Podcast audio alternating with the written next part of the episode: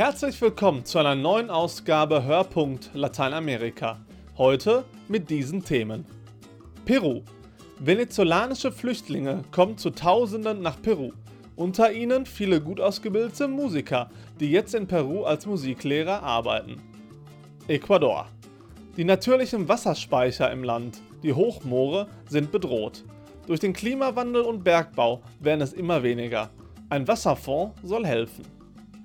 Drei Fragen an Franz Hellinge.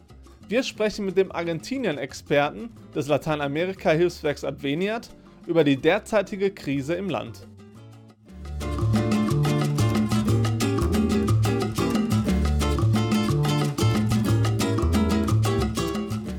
Über zwei Millionen Menschen haben Venezuela inzwischen verlassen. Eine halbe Million lebt nun in Peru. Die Musikszene Perus profitiert davon. Fast die Hälfte der Musiklehrer in Peru stammt aus Venezuela. Auf den Straßen und in den Fußgängerzonen sind ganz neue Klänge zu hören. Hildegard Villa berichtet aus Lima.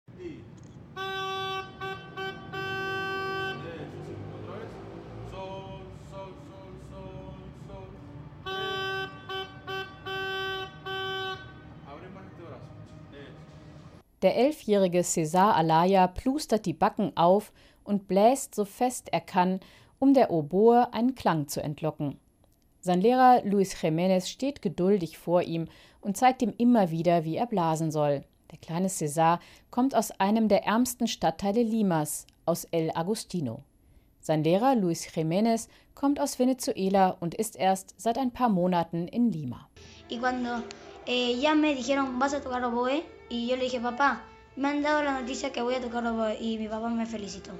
César ist der erste aus seiner Familie, der ein klassisches Instrument nach Noten lernt. Sein Vater wusste gar nicht, was eine Oboe ist, hat ihn aber beglückwünscht zu seinem Instrument.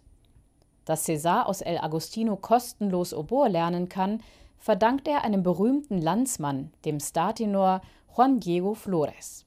Der hatte einige Jahre vorher in Venezuela das Musikschulsystem El Sistema kennengelernt und ein ähnliches Projekt in Peru initiiert. Sinfonia por el Perú heißt es und unterhält kostenlose Musikschulen in ganz Peru, besonders in armen Vierteln und Gegenden. Heute profitiert Sinfonia por el Perú vom Exodus der Venezolaner. Ein gutes Drittel bis die Hälfte seiner Musiklehrer kommt aus Venezuela. Nicht ganz freiwillig. Se me estaba haciendo un poco difícil económicamente poder sostener la familia. Aún y cuando siempre perteneciendo al, al, al sistema de orquesta, no alcanzaba para, para, para poder sostener a, a, la familia y de hecho con kilos de menos y todo. Der heute 37-jährige Eliezer hat sein Heimatland verlassen, weil er als Orchestermusiker seine Familie nicht mehr ernähren konnte. Mit sechs Jahren lernte er in seiner Heimat Valles del Tuy Geige im Musikschulprojekt El Sistema spielen, wurde erster Violinist im Jugendorchester, spielte sogar vor der UNO und wurde später Leiter einer Musikschule. Und genau das macht er heute auch wieder in Lima. Zwei Monate nachdem er nach einer fünftägigen Busreise in Lima ankam, fand er Arbeit als Leiter der Musikschule von Sinfonia por el Perú im armen Viertel El Agostino.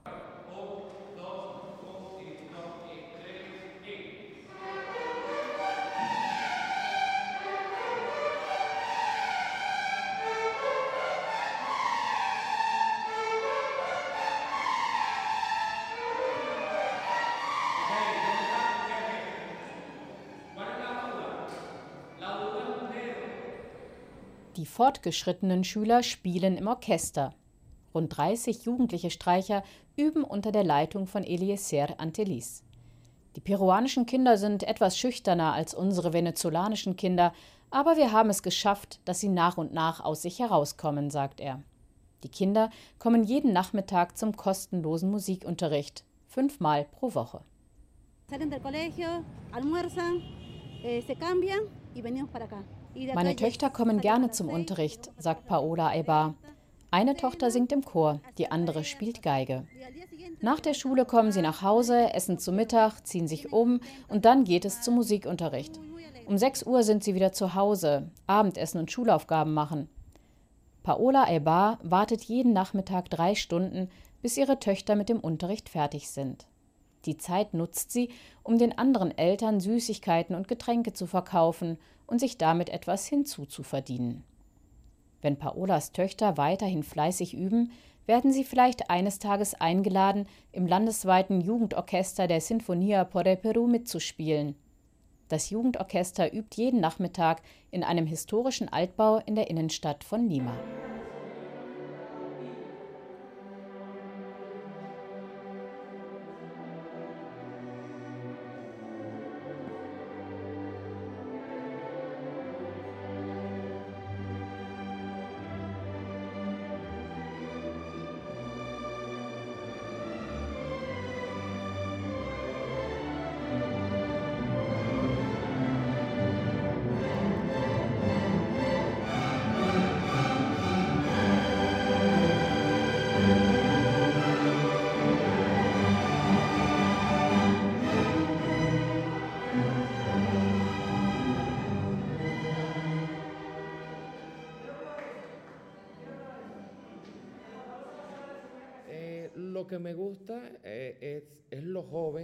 El Sistema gibt es seit 43 Jahren in Venezuela.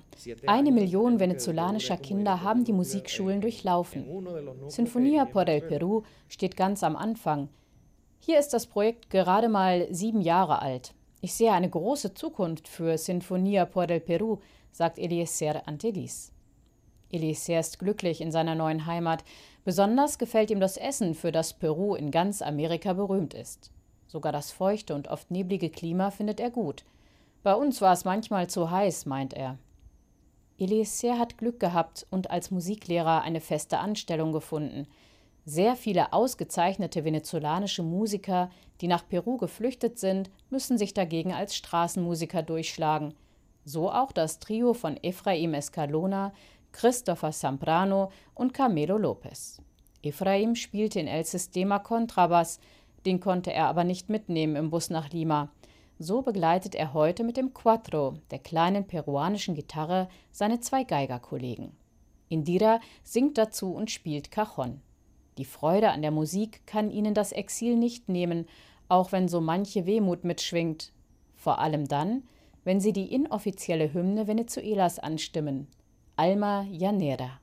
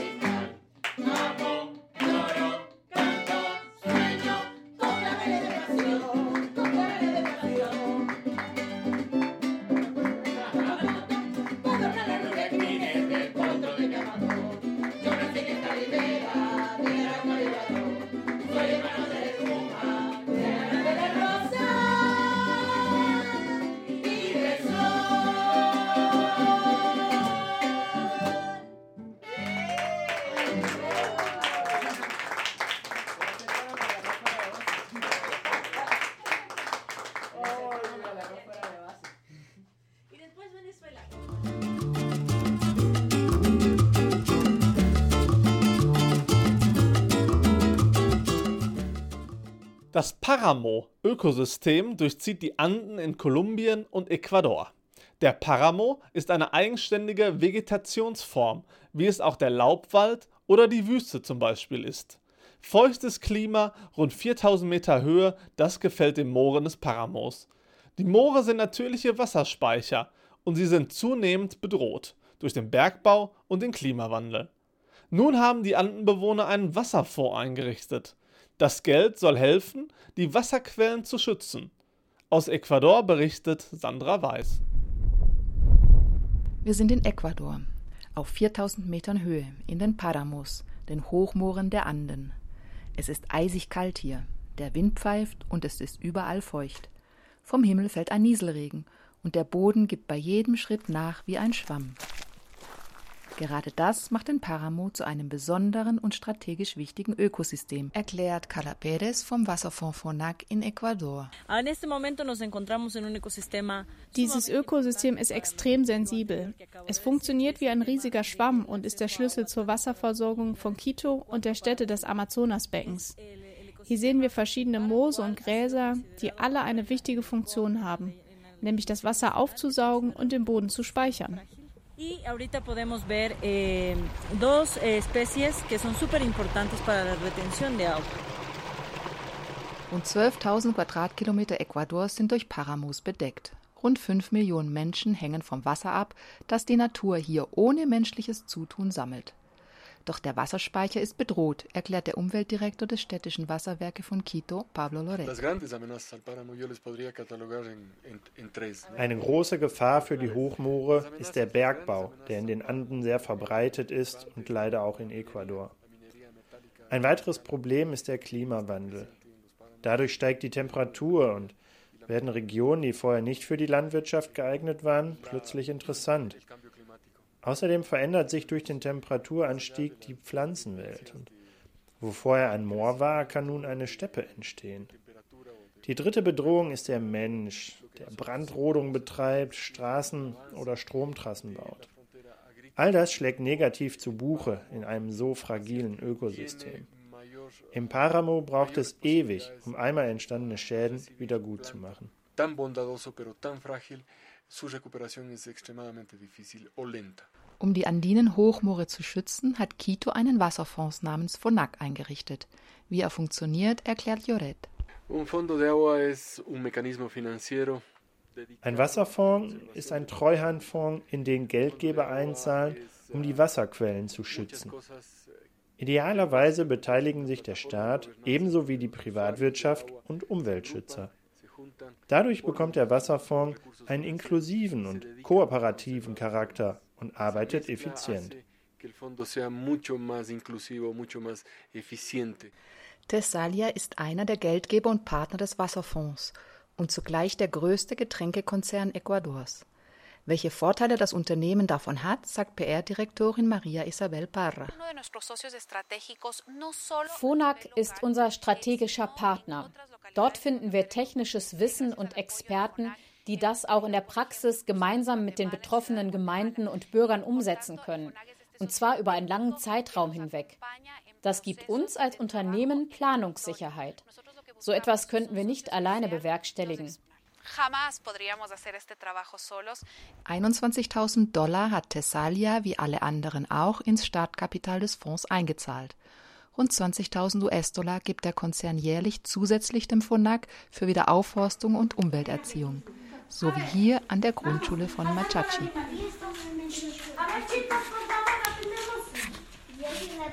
Lehrerin Guadalupe Bonifá zeigt den Fünftklässlern ein Video über den Paramo. Danach muss sich jeder aus einer Schuhschachtel mit getrockneten Pflanzen, Fotos und Gummitierchen ein Objekt herausnehmen – dann versammelt sich die Klasse vor einem Pappmodell eines Paramos und jeder begründet, ob sein Objekt auf den Paramo gehört oder nicht. Die Kinder sind mit Feuereifer dabei.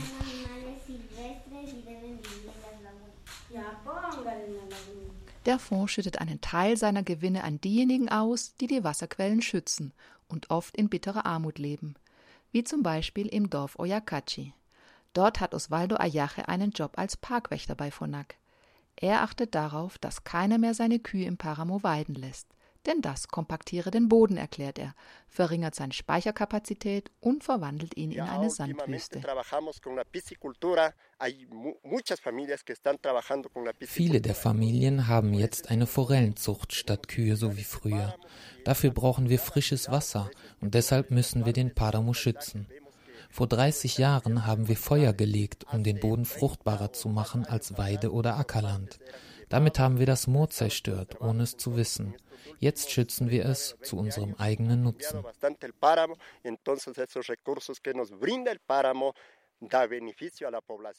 Ein dauerhafter Erfolg wäre ohne die Mitarbeit der Dorfgemeinschaft nicht möglich. Und je früher man lernt, umso besser wissen die Mitarbeiter von FONAC. Für die Schüler haben sie deshalb ein pädagogisches Programm ausgearbeitet, das nicht nur lehrreich ist, sondern den Kindern auch viel Spaß macht.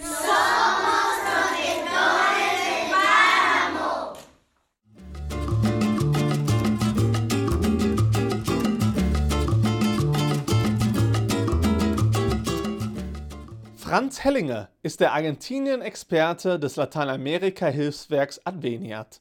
In unserem Interview sprechen wir über die derzeitigen Probleme in Argentinien, die Wirtschaftskrise, die Situation der Indigenen und die aufkommende Drogenkriminalität. Argentinien befindet sich in einer schweren Wirtschaftskrise. Wie zeigt sich das im Alltag der Menschen? In der Tat steht Argentinien leider wieder einmal fast am Rande des Abgrundes. Ähm, durch harte Sparmaßnahmen als Auflagen des Weltwährungsfonds, die haben dazu geführt, ähm, dass die Lebenshaltungskosten sich drastisch erhöht haben und damit vor allem für die Bewohner und für die Bevölkerung der sozialen Mittel- und Unterschicht eine sehr, sehr schwierige Situation im Moment darstellen, die sich fast monatlich verschlechtert. Beispielsweise haben sich die Lebenshaltungskosten bezüglich der Strom- und Wasserrechnungen um mehrere hundert Prozent erhöht. Die Lebensmittel sind stark verteuert. Das hat damit zu tun, dass, es, äh, dass die Kaufkraft nachgelassen hat, es weniger Arbeitsplätze gibt, weil die Regierung auch Strukturmaßnahmen, die sie noch bis vor einem Jahr äh, durchgeführt hat, abgebrochen hat, um den harten Sparkurs weiter fortzuführen. All das führt dazu, dass die Menschen ihre Arbeit verloren haben, äh, dass sie keine Einkünfte mehr haben und das bei gleichzeitiger äh, Verteuerung äh, und Erhöhung der ganz normalen Preise für Konsumgüter und so weiter. Die Sparprogramme und Sozialprogramme, die schon von der Vorgängerregierung eingeführt worden waren, die vielen Armen zugutekommen sollten, haben bis vor nicht allzu langer Zeit noch fast ausgereicht. Aber inzwischen reichen auch diese äh, Sozialprogramme nicht mehr aus. Man sieht es an der Zahl der Obdachlosen oder beispielsweise die damit zusammenhängenden äh, Suppenküchen, bei denen die Menschen, die äh, fast nichts mehr zu essen haben, dann täglich äh, erscheinen, um das Nötigste zu bekommen. All das führt natürlich zu einer verschärften Situation im Land. Anspannung ist zu spüren. Die Menschen gehen auf die Straße. Gerade in den letzten Wochen hat es wiederholt große Streiks, Generalstreiks gegeben, äh, weil die Leute jovial formuliert die Nase voll haben und äh, den Präsidenten als Lügner bezeichnen, beziehungsweise als jemand, der seine Versprechen, Wahlversprechen nicht eingehalten hat. Im Moment weiß man nicht genau, wo das Ganze noch, äh, wo das Ganze hinführt, weil ähm, im Prinzip die, das Sparprogramm der Regierung noch weiter verschärft werden soll, um das Haushaltsdefizit zu senken, was sich dann wiederum noch mal härter äh, auf die äh, Lebenssituation der Armen auswirkt. Und man kann sagen, das bezieht sich im Grunde genommen auf ein Drittel der Bevölkerung fast. Der Tod von Santiago Maldonado hat landesweit für Aufruhr gesorgt. Bei der Aufklärung wurde gezögert, gelogen und hingehalten. Kann man an diesem Fall ablesen, wie die Regierung mit den Rechten Indigener umgeht? Äh, das kann man sehr wohl. Ähm, und leider handelt es sich dabei um, eigentlich schon fast um eine traurige Tradition ähm, der letzten Regierungen äh, in ihrer Beziehung zur indigenen Bevölkerung in Argentinien.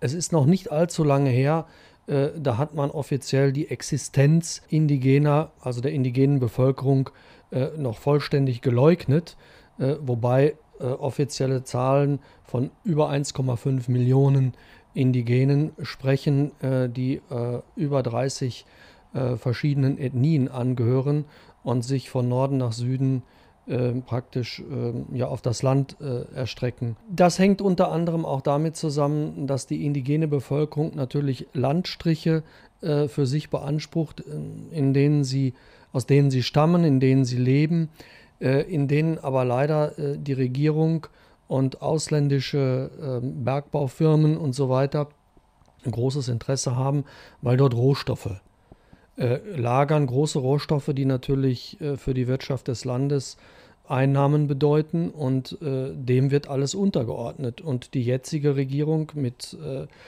ihrer, ja, fast äh, mit ihrer neoliberalen Ausrichtung nimmt natürlich darauf umso weniger Rücksicht. Und äh, der Fall des Santiago Maldonado ist ein Beispiel dafür, ähm, wie die Rechten oder wie die, die Rechte der indigenen Bevölkerung immer wieder auch mit Füßen getreten werden. Äh, natürlich gibt es auch äh, Gewalt von Seiten der Indigenen, die von vielen anderen indigenen Gruppen abgelehnt wird. Aber im Großen und Ganzen kann man sagen, ähm, dass die Rechte und der Anspruch der indigenen Bevölkerung auf ihre Grundrechte von der Regierung nicht in ausreichendem Maße berücksichtigt wird und auch umgesetzt wird, obwohl die Verfassung und die Gesetzeslage im Großen und Ganzen äh, dafür ist aber an der Umsetzung scheitert es, weil einfach andere Interessen, wirtschaftliche Interessen dem entgegenstehen.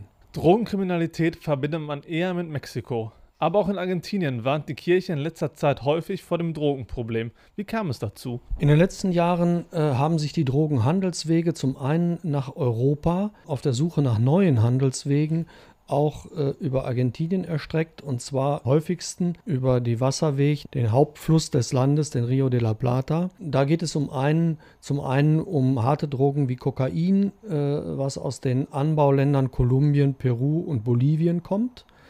Äh, es geht aber auch um Marihuana, was direkt in Paraguay als direktem Nachbarland angepflanzt wird.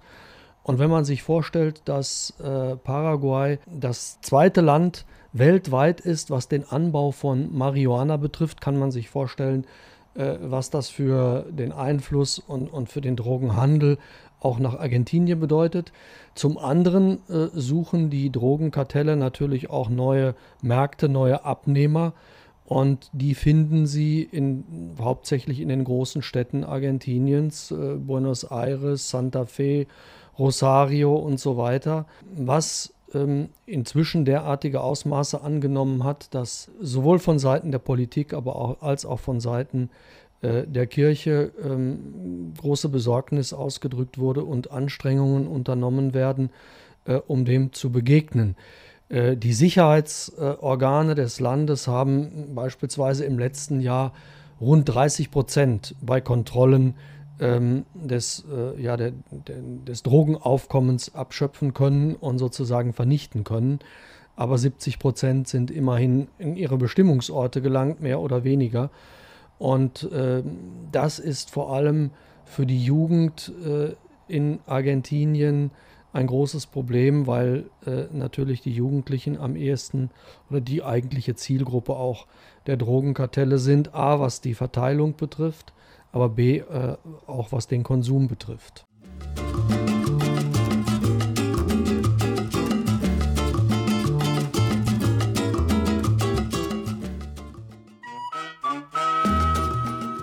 Das war's auch schon wieder für diese Woche.